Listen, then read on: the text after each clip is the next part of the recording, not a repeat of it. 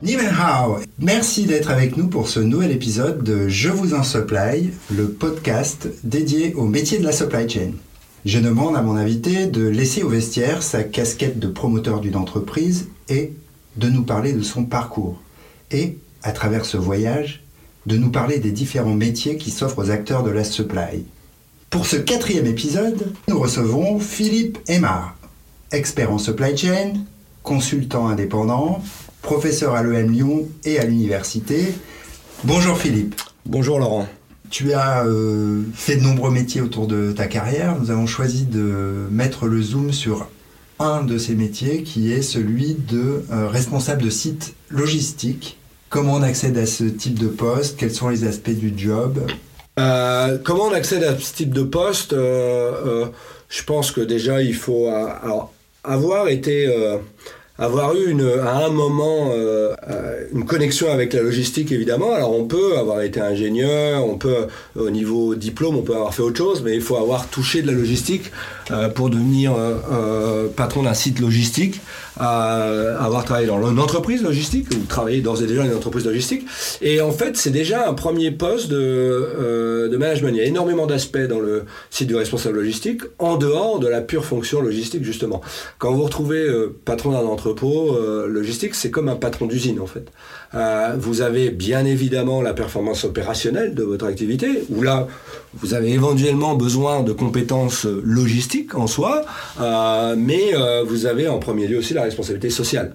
Un entrepôt, c'est des gens, même si Certains essayent d'en enlever des gens, mais néanmoins, ça reste quand même encore beaucoup de gens euh, qui travaillent euh, dans ces entrepôts. Donc, il y a une vraie responsabilité sociale. Et le patron du site logistique, c'est l'animateur social de l'entité de, de, l'entrepôt. Euh, il y a une relation commerciale aussi, parce que souvent, alors c'est vrai que c'est plus dans la, dans la prestation logistique en l'occurrence, mais dans la prestation logistique, vous êtes le qui account manager de votre client qui, euh, qui est euh, l'industriel ou le distributeur qui vous a confié sa logistique. D'accord, juste pour euh, repréciser, parce que tout à l'heure tu me reprenais quand je disais ah, responsable de site versus responsable opérationnel. en fait, le responsable opérationnel, lui, il est dans les opérations au quotidien, et toi, dans le site, tu as aussi l'enveloppe, on va dire le. En fait, il y a tout. Voilà, exactement. Il y a le PNL, bah, j'y arrivais, effectivement. non, non, mais il n'y a pas de souci. mais effectivement, le responsable opérationnel, c'est celui qui, alors, qui a une forte, fort impact sur l'aspect social aussi. Les équipes lui reportent, la plupart des équipes lui reportent, 80 hein, ou 90% sur un site logistique vont lui reporter au responsable opérationnel, mais celui-ci reporte au responsable de site qui, lui, va avoir en plus les, les, fonctions support d'un site, que ce soit des ressources humaines, que ce soit de la finance, s'il y en a, que ce soit euh, de l'administration des ventes, euh, euh, un, responsable transport, si le transport est, est, aussi séparé, etc. Donc fait, sur un, sur un, site, euh, euh, le responsable opérationnel lui reporte à la majorité de l'effectif, à la responsabilité du quotidien. Le responsable de site doit gérer aussi le bâtiment, euh, etc. L'IT, l'informatique. Ouais, l'informatique, c'est possible qu'il y ait des gens, oui, ça, ça dépend de l'organisation de la boîte. Quand on est sur un, groupe international ou même un groupe national d'ailleurs, mais d'une certaine taille, souvent ce sont des fonctions qui sont globales qui sont gérés au niveau groupe. Donc, on bénéficie d'un service de son propre groupe sur l'informatique, sur les besoins informatiques. Il est possible qu'on ait quelqu'un dédié d'ailleurs sur son site qui va s'occuper du quotidien, euh, régler un problème de PC, euh, une connexion qui va pas, etc. Mais généralement, on n'est pas en charge de cette partie informatique en, direct, sont plutôt des fonctions support. Mais ça fait partie de ce que le, patron du site auquel doit penser aussi, pour le coup. Donc, euh, et la finance, tu, tu le soulignais, on est responsable alors dans le le, monde euh, du 3PL ou du, prestataire logistique, c'est un vrai 3PL parce qu'on a un client qui nous paye et on a des charges et on doit délivrer un résultat.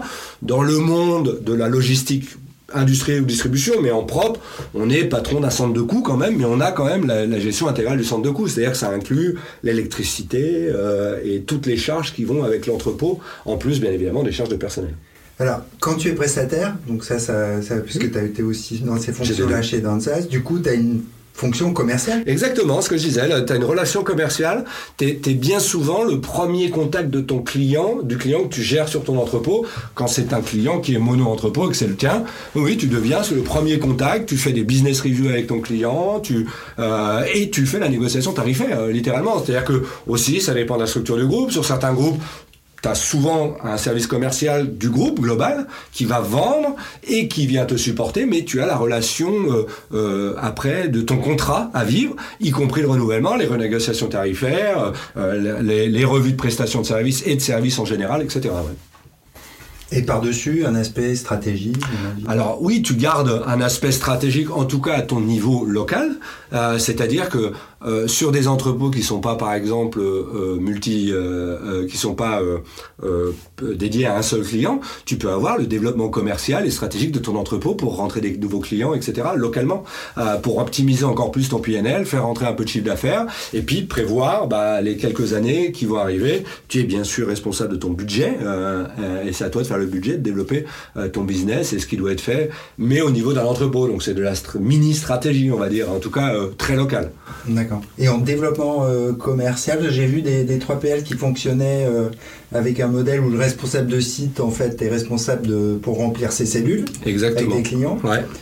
Euh, c'est vraiment lié aux entreprises. As, tu as les deux modèles, voire un, un, modèle hybride, en fait. Tu as des modèles où tu as une gestion centralisée de l'aspect commercial qui est faite au niveau d'un service sur un groupe national, en tout cas sur une, sur une partie nationale, mais c'est un groupe international, ça va être souvent réglé au niveau national, qui va répondre à des appels d'offres, qui va faire en sorte de, lier les contrats, etc. Et exclusivement ça, donc euh, le commercial se fait de manière centralisée. Tu as certaines entreprises où ils donnent au patron de site local de développer son business. Et nous, chez Danzas, on avait plutôt un mix des deux. C'est-à-dire qu'on remplissait les, on, initiait, construisait un entrepôt ou ouvrait un entrepôt sur la base de ce genre de contrat qui arrivait au niveau national, long terme. Et après, le patron de site était en charge de développer un peu de local.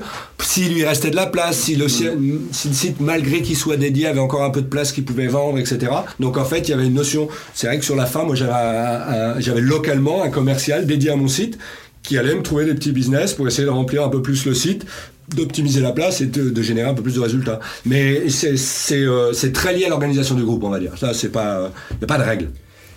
Et alors sur ce, sur ce type de, rôle, ça, ça, permet après d'évoluer vers d'autres fonctions, éventuellement de monter un peu en grade euh? Bah, Oui, parce que c'est vraiment un rôle de ce qu'on appellera de, de general management. Euh, c'est-à-dire qu'on touche toutes les fonctions. C'est-à-dire qu'on est obligé d'avoir un peu de finance, de comprendre la finance. On a un PNL. On la fait pas, mais on est obligé de la comprendre. On commence à comprendre ce qu'est de l'investissement, du retour sur investissement. Évidemment, et notamment dans le monde de la logistique, on s'expose énormément socialement. C'est-à-dire, moi, j'ai eu à gérer des grèves, euh, etc. C'est pourquoi, mes amis, si vous avez des revendications de salaire à formuler, vous m'adressez une note écrite et je la fous au panier et on n'en parle plus. Nous sommes bien d'accord? Oui, monsieur. C'est un environnement où on apprend énormément dans le management humain et on apprend euh, euh, les bases du métier aussi euh, en termes opérationnels. Donc en fait, on, a une fonction un peu expert sur la partie logistique, on a une fonction général management, on a un bâtiment, on discute avec des, un propriétaire de bâtiment, on, voit son LC consommation électrique, on développe son commercial. Donc en fait, il y a vraiment à très petite échelle, bien entendu, mais on commence à être exposé à, à un general management, incluant la finance. Donc c'est une super euh, ouverture à ce que pourrait être euh, du general management d'une entreprise en général.